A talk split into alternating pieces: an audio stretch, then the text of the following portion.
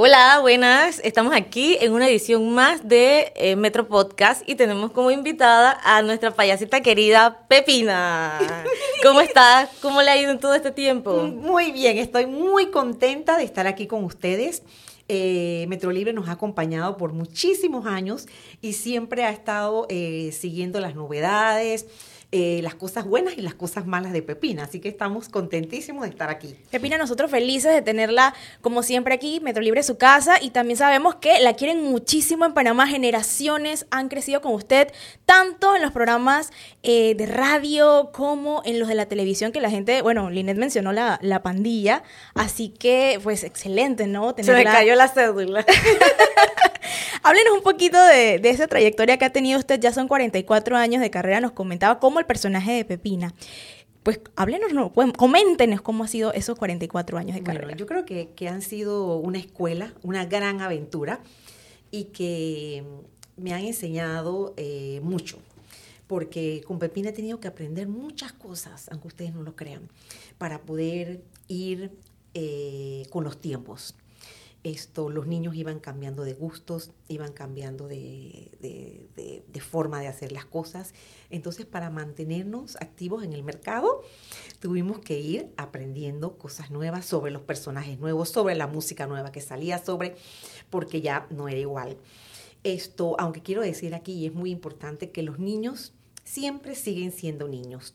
O sea, no podemos pensar que los niños, porque ahora están eh, viendo YouTube y porque ahora están, eh, que pueden visitar, eh, conocer cosas por, por, internet y demás, por, por, la era digital.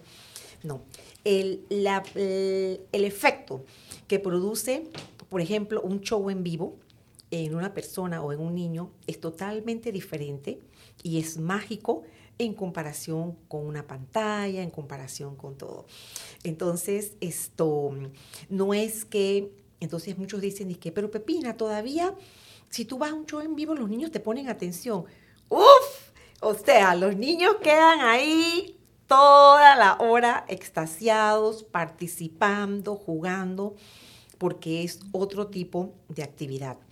Sin embargo, Pepina tuvo que actualizarse y entonces... Son cuatro generaciones, así que ha tenido que actualizarse a través de los años y lo ha logrado. ¿Cómo lo ha hecho? Bueno, en la pandemia sobre todo, eh, la pandemia me obligó a tener mi canal de YouTube, a tener mi Instagram y a estarlos actualizando, a tener una persona que me ayudara a filmar las cosas en casa para poder eh, compartirlas.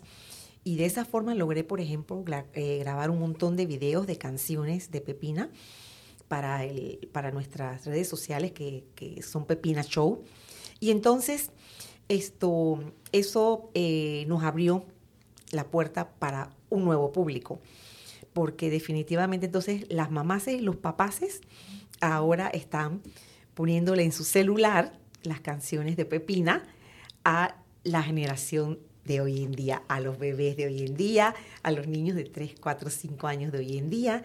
Entonces, eso nos ayudó de pronto a llegar a un público al cual no estábamos llegando ni por televisión ni en vivo. Entonces, pero me costó un poco porque el tema este de la tecnología es, no es tan fácil.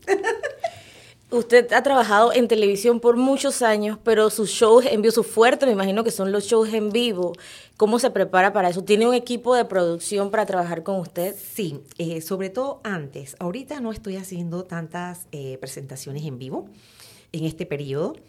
Esto, pero sí, o sea, era siempre trataba de que fuera el mismo grupo, el mismo equipo técnico, porque ya cuando es así sabes que tú nada más que miras a la persona y la persona sabe que viene. O le haces una seña y le haces así y sabe que es que le estás diciendo algo del micrófono o si es que lo quieres más alto, más bajo o lo que sea. Por lo que estás hablando sabe qué canción viene o qué juego sigue. Entonces, en realidad, las personas que nos ayudaron, ya sean sonidistas o muñequitas, como les decía yo a las personas, a las chicas que, que me asistían con la utilería y todo eso, esto eh, duraron mucho tiempo con nosotros, o sea, 10 años, 12 años, 5 años, se quedaba mucho, mucho tiempo. Y aparte de eso, siempre hemos establecido con el, con el equipo, gracias a Dios, una, una relación casi familiar. Eh, porque siempre partimos de mi casa, regresamos a mi casa, entonces eh, trabajábamos mucho allí, así es que se volvían como parte de la familia.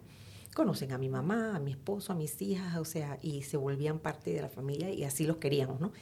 Y entonces eh, es como no son trabajadores, o sea, se volvieron nuestra, nuestra familia. Claro, ha cambiado mucho eh, pues en 44 años de carrera, Pepina, como usted bien lo ha dicho, se ha actualizado la gente, los niños ya incursionan en la tecnología, quizás hasta mucho más que los adultos, y también los espacios televisivos han cambiado. ¿Considera usted que todavía ellos guardan ese espacio para los niños con los contenidos apropiados? ¿Cómo ve Pepina esta parte? Esa es una pregunta peligrosa. es peligrosa porque esto, eh, los medios quedan como dije, así, ¿no? Cuando, cuando hablamos sobre esto, pero sí, eh, no. Creo que eh, debería haber un espacio más amplio y especializado para los niños. Porque todo lo que hay ahorita mismo es enlatado. O sea, puros programas enlatados con personajes que no pertenecen a nuestra cultura, por ejemplo, eh, personajes que están hablando de, otras cosas. Entonces, claro, los niños lo siguen, siguen las historias, son superproducciones, en eso estamos de acuerdo. Eh, pero yo siento que les hace falta un espacio en donde ellos puedan em, sentir que ver lugares de Panamá, en donde ellos sientan que, que la mamá puede mandar una nota y que alguien va a hablar, por ejemplo, de, algún problema o de algo que mencionaron, o sea, de algo que culturalmente nos pertenece. Creo que ese espacio sería fabuloso. Entiendo que no es el momento porque todos los medios de comunicación están pasando por un problema serio debido a la pandemia y a todos los cambios que han surgido, pero quizás en algún momento sería bueno retomarlo porque de que los niños lo necesitan, lo necesitan. Y bueno, todos me lo dicen en la calle. Ha estado en casi todos los canales de televisión de Panamá con su show. Eh, bueno, empezó en, uno, después se fue consolidando a lo largo de los años. ¿Cómo se ve a futuro en la televisión?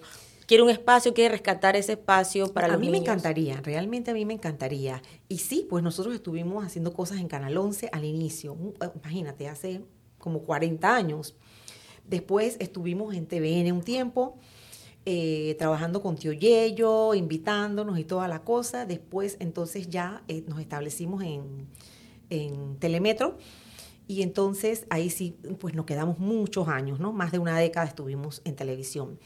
Entonces, esto, yo siento que se podría crear una fórmula interesante entre redes sociales, televisión, eh, quizás esto, algo también con el tema digital, o sea, que incluyera, aquí tenemos a todo un técnico que incluyera todas las, las formas y que los niños tuvieran un espacio para, para, para, escucharlos, para verlos, para disfrutar los shows y aprender. pues sus shows son muy educativos. ¿Cómo prepara usted esos shows? ¿Usted tiene docencia, o sea, se va preparando, se va tomando clases con otros profesores? ¿Cómo hace? No, básicamente siempre nosotros hemos pensado, por ejemplo, en, un tema y lo desarrollamos, o sea, buscamos información y lo desarrollábamos. ¿no? Eh, mira que ahorita, por ejemplo, estamos, yo digo, bueno, eh, sería tan lindo eh, algo con, músicos, con la orquesta. Entonces el maestro Ledesma, el director de la Orquesta Sinfónica, dice, Pepina, ¿por qué no hacemos unos conciertos didácticos? Yo digo, ok, déjeme, déjeme pensarlo. Entonces empecé a, imaginar una fórmula en la que, sabes que la, música clásica, todos, todos le tienen miedo a la música clásica. Los adultos, eh, los niños no saben ni de qué le están hablando, ni cómo se come eso, si les mencionan. Entonces, yo digo, tiene que ser algo muy fácil de digerir y que queden con ganas de más, que sea interactivo, que sea eh, corto, porque el, tiempo en que los niños tienen eh, ponen atención o logran poner atención no es muy largo. O sea, no puede ser un concierto completo de Beethoven porque hasta ahí llegamos. Entonces, conversamos, empecé a buscar algunas músicas y dije, bueno, estos fragmentos de estas piezas están divinos porque son dinámicos, son alegres, no podían ser piezas tristes, pesadas. Y bueno, lo logramos. Tenemos, eh, preparamos el concierto, hicimos el primero como prueba, llegaron más de 500, 500 niños, estudiantes, y fue un éxito. O sea, los niños aplaudían, se paraban, eh, saltaban, dirigían. Yo estuve ahí, yo lo vi. ¿Tú estuviste ahí? Sí, fue excelente. Y como dice Pepina, los niños prestan atención, siguen la música, se involucran y pues la animación también va muy acorde con las, con las, con las pistas, con lo, los impases, los, instrumentos, así que totalmente. Qué bueno que te gustó. la, verdad que, la verdad que eh, fue un esfuerzo, eh, creo que se sintió también que los músicos se compenetraron. O sea, se sentía que fluía todo como natural. A los músicos les pusimos sombreros de colores, corbatas de colores, no estaban con sus sacos de formal ni nada de eso. O sea, se veían alegres, eh, los directores también. Entonces, eh, las piezas demoraban como tres minutos, una cosa así. Y yo antes, eh, antes de, que empiecen a tocar, explico, por ejemplo, quién es el compositor, si es Mozart, si es Beethoven. Entonces eh, sale la foto, tenemos una pantalla gigante. después digo de qué país es, por ejemplo. Entonces ellos ven fotos de, de Rusia o de Italia. Mira, eso me parece importantísimo eh, primero, porque sabes que actualmente un niño mirando un solo, una, sola forma de comunicación se aburre porque están acostumbrados a, la multi, ¿cómo se dice? Multi-información, no sé. O sea, que ellos están viendo televisión, escuchan a la vez, están escuchando eh, música en el teléfono, a la vez pueden hablar, o sea, pueden hacer un montón de cosas a la vez, es algo maravilloso. Entonces, yo digo, tenemos que usar varias vías. Eh, ¿Por qué me parece importante? Porque, por ejemplo, si ellos ven imágenes de Rusia, se quedaban, ¡ah! o de Italia, y se quedaban, eso les abre su visión del mundo. O sea, los niños se dan cuenta y sale una chispita que dice, yo quiero ir allá. O sea, viene la, yo quiero viajar, hay más no solo, y, si están en lugares limitados, si son niños, por ejemplo, eh, de, que viven en un lugar de difícil acceso, ¿no? que lo que ven es solo eso, ellos tienen que saber que hay otras cosas, que hay otras posibilidades. Ver, ver los instrumentos y ver que hay muchachos jóvenes tocando.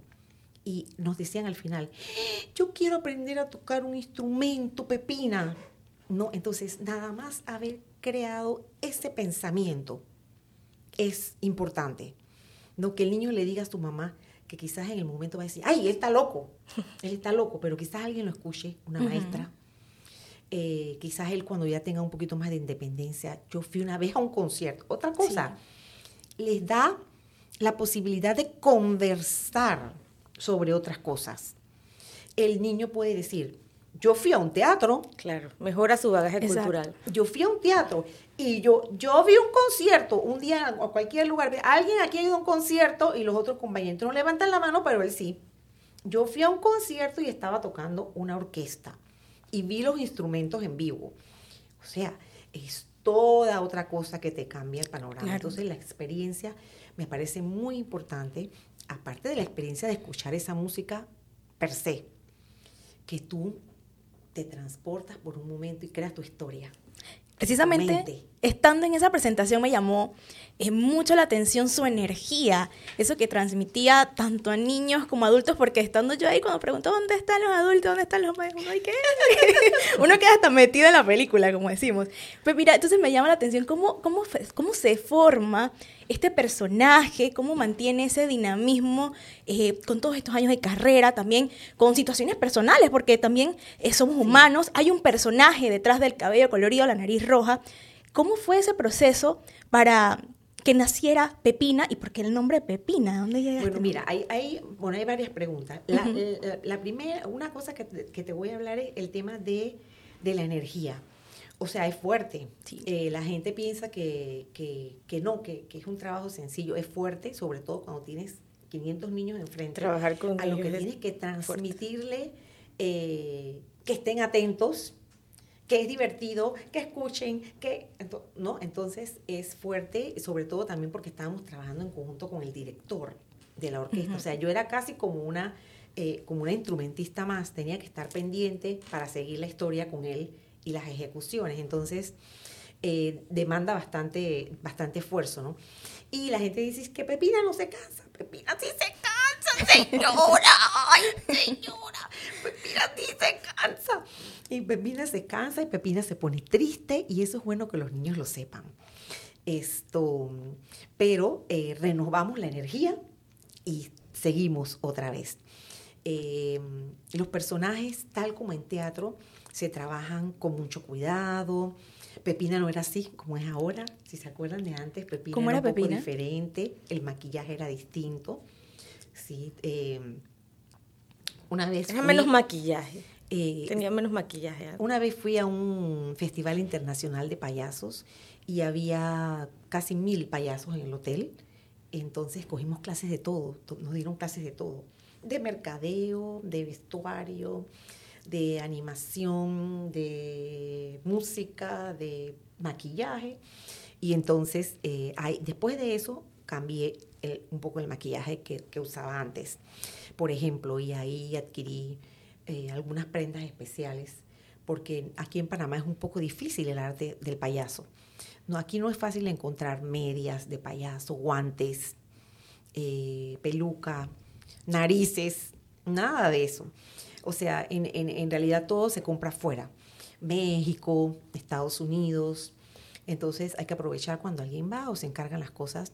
El maquillaje, pues ahora sí hay personas trayéndolo, pero tampoco llegaba.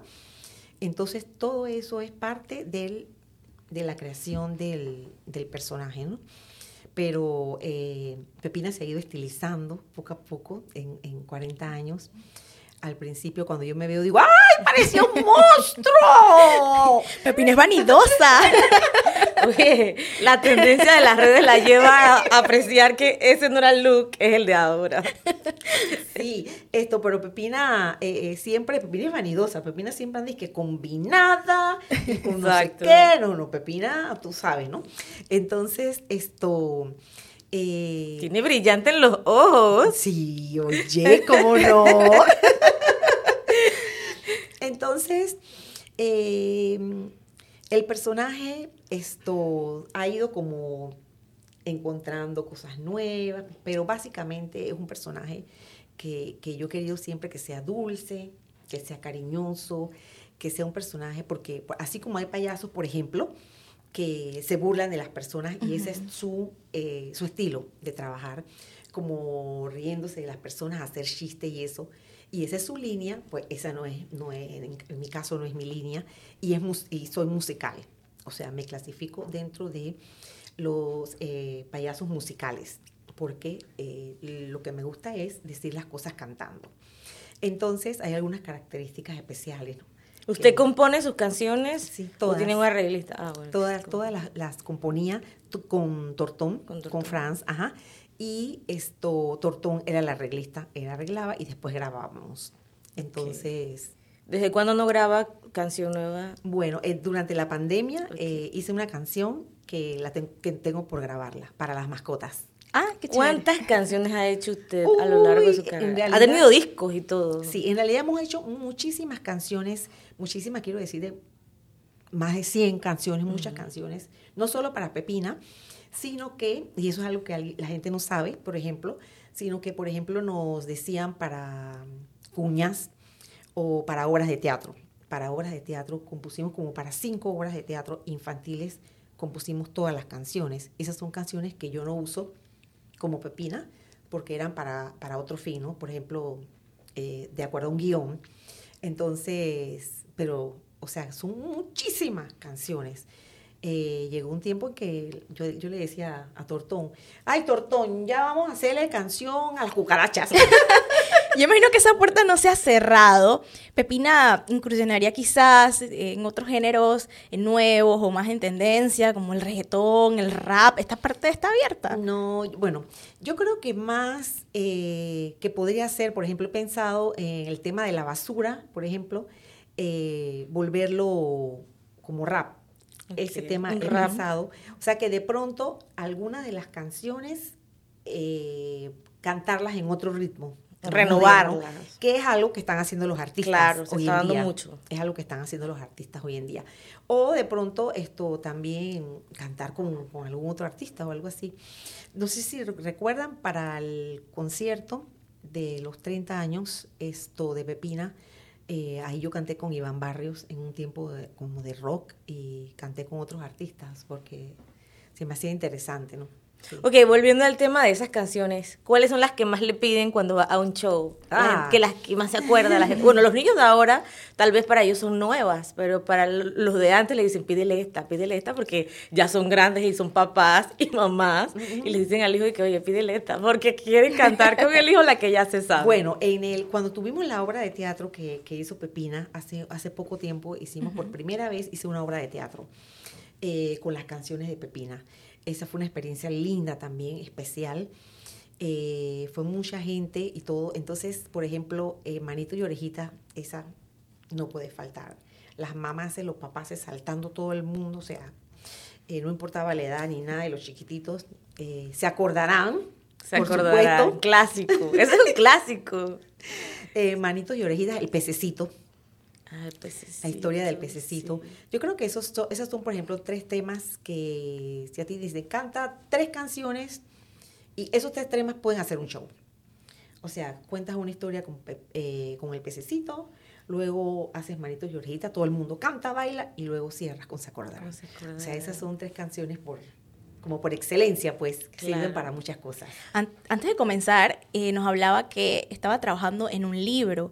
Pues, ¿qué recopila este libro? Y, pues, ¿qué, ¿cómo va? Sí. ¿Cuándo, ¿Y cuándo estaría publicando? El tema de, de- el tema de escribir yo pensaba que era más fácil y no es fácil. el tema de escribir es complicado. Entonces, sí, ya empecé. eh, anécdotas, eh, un poco de la historia eh, de cómo nos conocimos, Pepín y Tortón, un poco lo que es, por ejemplo, eh, detrás del escenario, lo que ha sido con las muñequitas, con cada, cada sonidista, cada uno de ellos. Eh, hay, hay cosas también, historias un poco tristes, historias que nadie conoce. Eh, algunas cosas especiales, como una que comentaba en antes aquí de una niña eh, que, que nos, nos marcó de por vida, una niña especial, con necesidades especiales, eh, Adrianita, y que, la, y que todos los programas se los grabábamos y, y ella se pasaba todo el día viendo Pepín y Tortón, Pepín. por ejemplo, y cuando nos invitaron a su cumpleaños por primera vez, que llegamos a conocerla, o sea, estaba toda la familia y todo el mundo lloraba. Nosotros, ella, los papás, los abuelitos, o sea, una cosa, o sea, era llorar y llorar. Digo, ay, madre, hemos venido para acá y nada más es llanto. Eh, todas esas cosas las quiero, las quiero poner allí, ¿no? Eh, lo que me decían mis hijas chiquitas, por ejemplo, de su experiencia siendo hijas de Pepín y Tortón.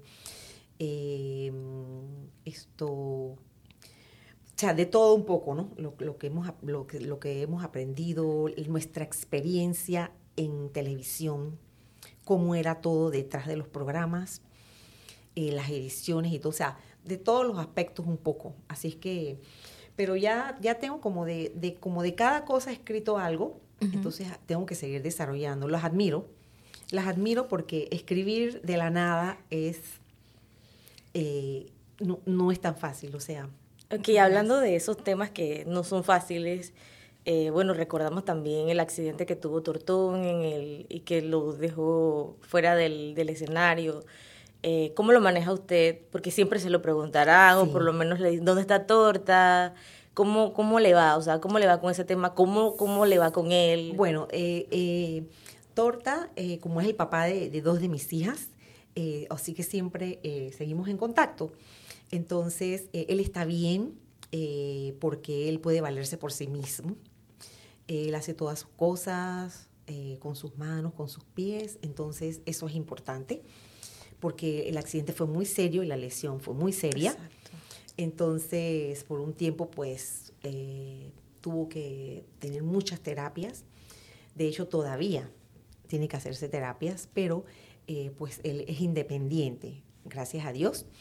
Eh, pero sí para volver, por ejemplo, a este ritmo de trabajo, de estarse presentando, maquillándose, tocando instrumento y todo eso, sí, ya no puede, porque esto es un ritmo pesado. Entonces, pero está bien. ¿Alguna intervención especial así en la que usted lo llame para un, un día especial?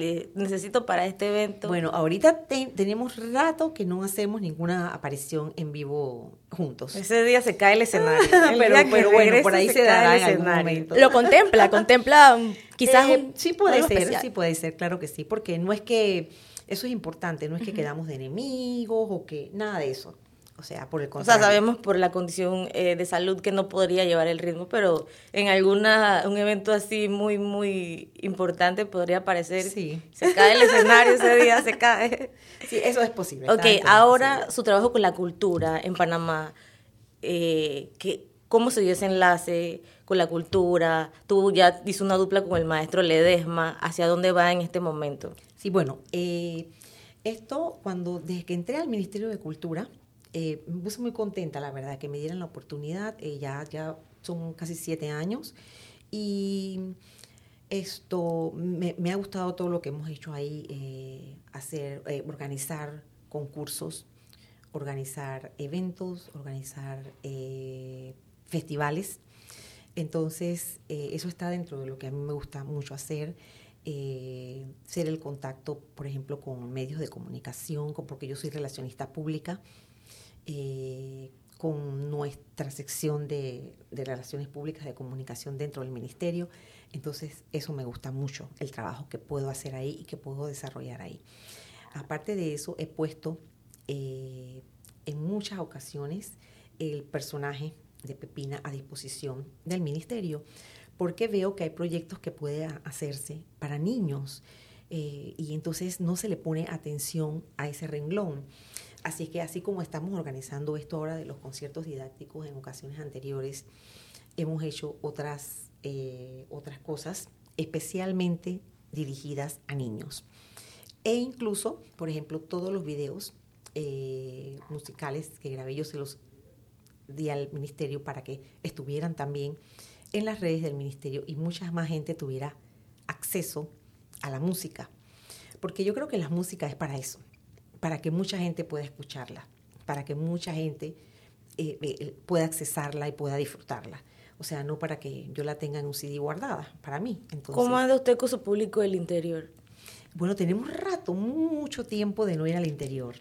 Así es que nos encantaría irlos a visitar y, y hacer algo por allá, de verdad que sí, porque el público del interior es caluroso, es tan eh, querendón, eh, es un público lindo, es un público que se entrega. Yo recuerdo cuando íbamos a Colón, cuando íbamos a las provincias centrales, ay no, el público del interior es como está ávido de que también vayan a visitarlos allá. Así es. Es un público excelente, o sea, se porta bien, eh, reacciona, o sea, efusivamente, entonces es un público lindo. Ok, dígame tres cosas que no le pueden faltar a Pepina.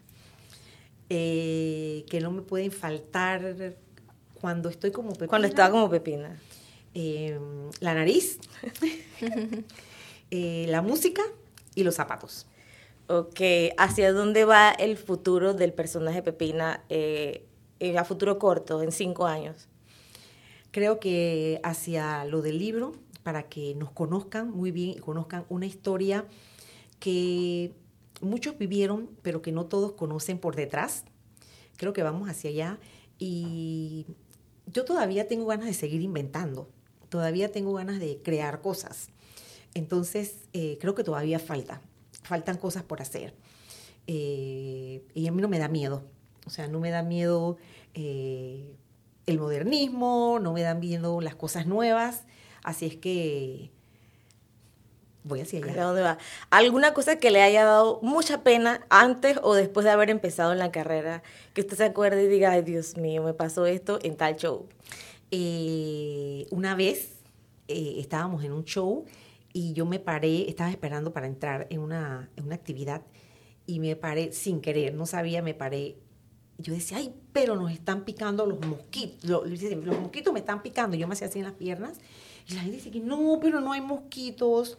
Y cuando una señora mira para abajo, Pepina me había parado encima de una casa de arrieras.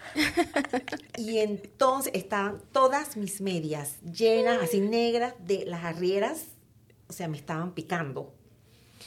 Y tuvimos que correr, o sea, yo tuve que correr quitándome medias, pantalones y todo así porque era algo horrible, quitándome todo para meterme por allá para poder que, que, entonces quitar, fue todo uno decía, odisea, perdón, quitar las hormigas de las medias, porque si sabes que el material es la media como, como, como con huequitos, entonces las patitas de las arrieras como que se, se trabaron ahí, se engancharon y era, fue de que para quitarlas y que yo entonces pudiera para regresar. ¿Pudieron al final quitarlas o todo sí, Sí, sí, sí, yo de toda picada, ¿no? Okay, aparte de la conferencia, aparte de esa conferencia de, de payasos donde fueron, ¿usted ha, ¿usted ha llevado su espectáculo al extranjero? No. Todavía no. No, no lo he llevado. Me gustaría eh, quizás algún lugar cerca, quizás Costa Rica, algún lugar así, pero no, hemos estado aquí siempre. Ahora hay una controversia también con pues, sus colegas, también internacionales, las payasitas, ¿no? Eh, las Nifunifá.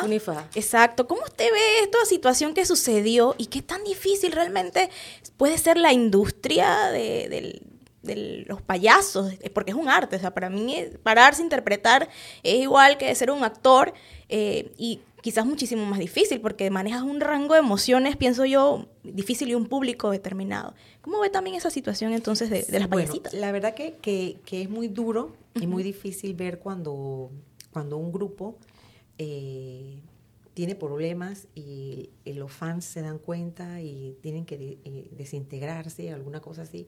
Es muy triste, es muy duro. Y no saben lo duro que es enfrentar ese tipo de cosas para los que están dentro, o sea, para ellas, ¿no? Eh, y la gente empieza a juzgar, empieza a, decir cosas que no son, empieza a imaginar. Entonces, eh, hay que abstenerse un poco de eso, porque yo siempre, siempre le digo, le digo a cualquier persona que esté conmigo y dice, esa persona no sé, digo, no sabes la historia que hay detrás. O sea, no sabes la historia del minuto antes. O sea, lo que puede haber pasado en el carro el minuto antes de que yo llegara aquí, por ejemplo, y, si de pronto yo entré eh, sofocada o algo. O sea, no saben es el minuto antes de entrar aquí qué fue lo que sucedió o qué llamada yo recibí o sea, uno no sabe la historia detrás real. De hecho, en varios de los comentarios que vi de esa información en redes, porque como dijeron Panamá, que ella, la creadora, había vivido en Panamá y no reconocía a las de Venezuela, etcétera, decían, no se preocupen por ella, nosotros tenemos a Pepina. O sea, la gente, la gente siempre opina en redes de algo. Y cuando meten a Panamá más, ¿cómo lidia usted? con la crítica en redes? ¿Ha sido buena? ¿Ha tenido algún comentario así como fuera de, de orden? Eh, tú dices en mis redes. Sí, en sus redes. Bueno, eh, yo creo que me ha ido muy bien. Eh, sí ha habido, si acaso, una o dos personas que de pronto ponen un par de comentarios así como fuera de, orden. Ajá. Y, simplemente no me pongo a contestar. No contestamos ni nada. Y, simplemente lo veamos, no hacemos caso. Hemos tenido la suerte de que no han insistido, porque a veces las esas personas que hacen eso insisten insisten, insisten, insisten. Entonces, pero creo que me han tratado bien. o sea, bueno, ya puede abrirse paso en las redes, entonces. me han tratado bien, sí. ¿Hace alguna trivia, algún reto, como le llaman ahora, para los chiquitines en sus redes? Teníamos, sí teníamos, teníamos uno. Eh, a la gente le gustaba muchísimo y quizás lo, lo, deba eh, reactivar, que era eh, sobre las capitales del mundo. Ah. Entonces, eh, yo preguntaba, teníamos unos tableritos especiales y yo preguntaba la, capital y entonces hacíamos tres, tres, países por ahí. Y entonces a los grandes les encantaba, porque los grandes que no me la sé. entonces, siempre dentro de lo educativo, ¿no? Así que quizás debemos reactivar eso para... Ok, bueno, ¿qué mensaje nos va a dar, qué nos va a dejar Pepina ah, en estos meses? Bueno, sabemos que se ha repuesto de una pandemia que nos ha afectado a todos. Eh, pero el personaje sigue con la misma alegría, con el mismo humor. ¿Qué nos prepara Pepina para eh, el futuro?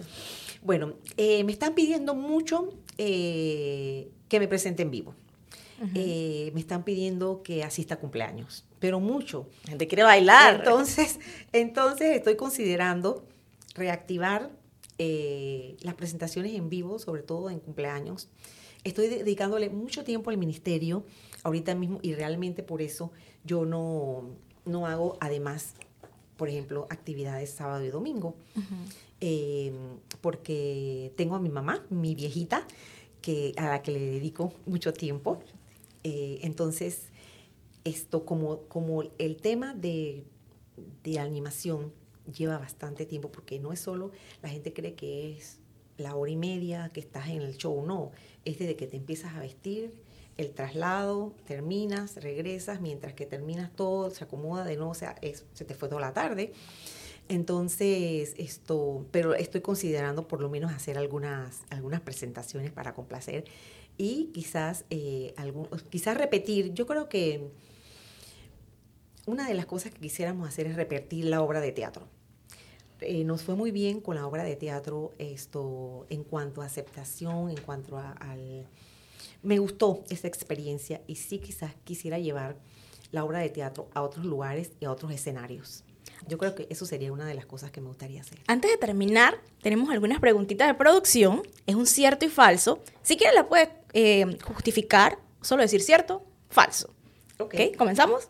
Listo. Ok. ¿Son fáciles o difíciles? Eh, término me. Ay, ay, ay. Prepárese. Dice acá, pasó de moda los payasos como animadores en fiesta de niños. No. Excelente. ¿Es el Joker o el Guasón un payaso?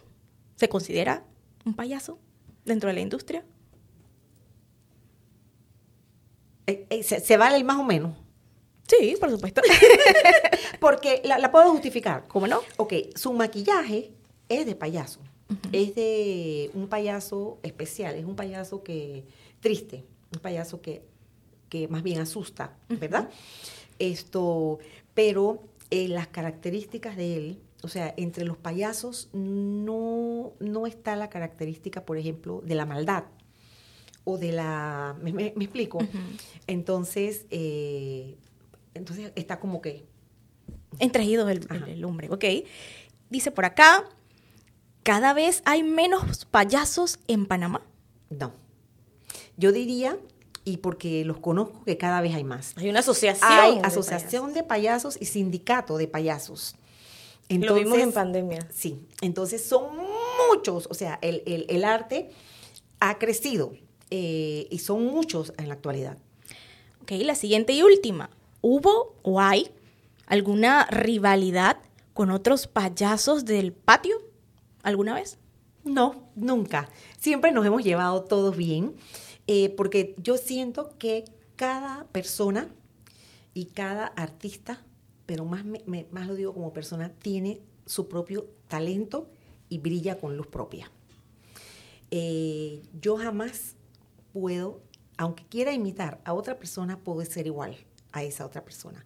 O sea, yo, a la gente que le gusta mi voz, mis canciones, le gusta esa voz y esas canciones si otra persona empieza a hacer esa voz y esas canciones, no va a tener los gestos, eh, ni lo va a entonar como lo hace Pepina, ni yo voy a poder hacer, por ejemplo, yo no soy experta, por ejemplo, en pintacaritas. Es un talento que no tengo. Entonces, ese es otro talento que, talento que tiene otro payaso. Otro payaso tiene talento de globos, de hacer globos, que yo no tengo. Pero ese otro payaso no tiene el talento de cantar. O sea, yo siento que cada persona tiene con qué brillar y que debe brillar con luz propia y esa luz nunca debe apagar la de otra persona que tiene al lado. Pepina, muchísimas gracias por participar en este espacio.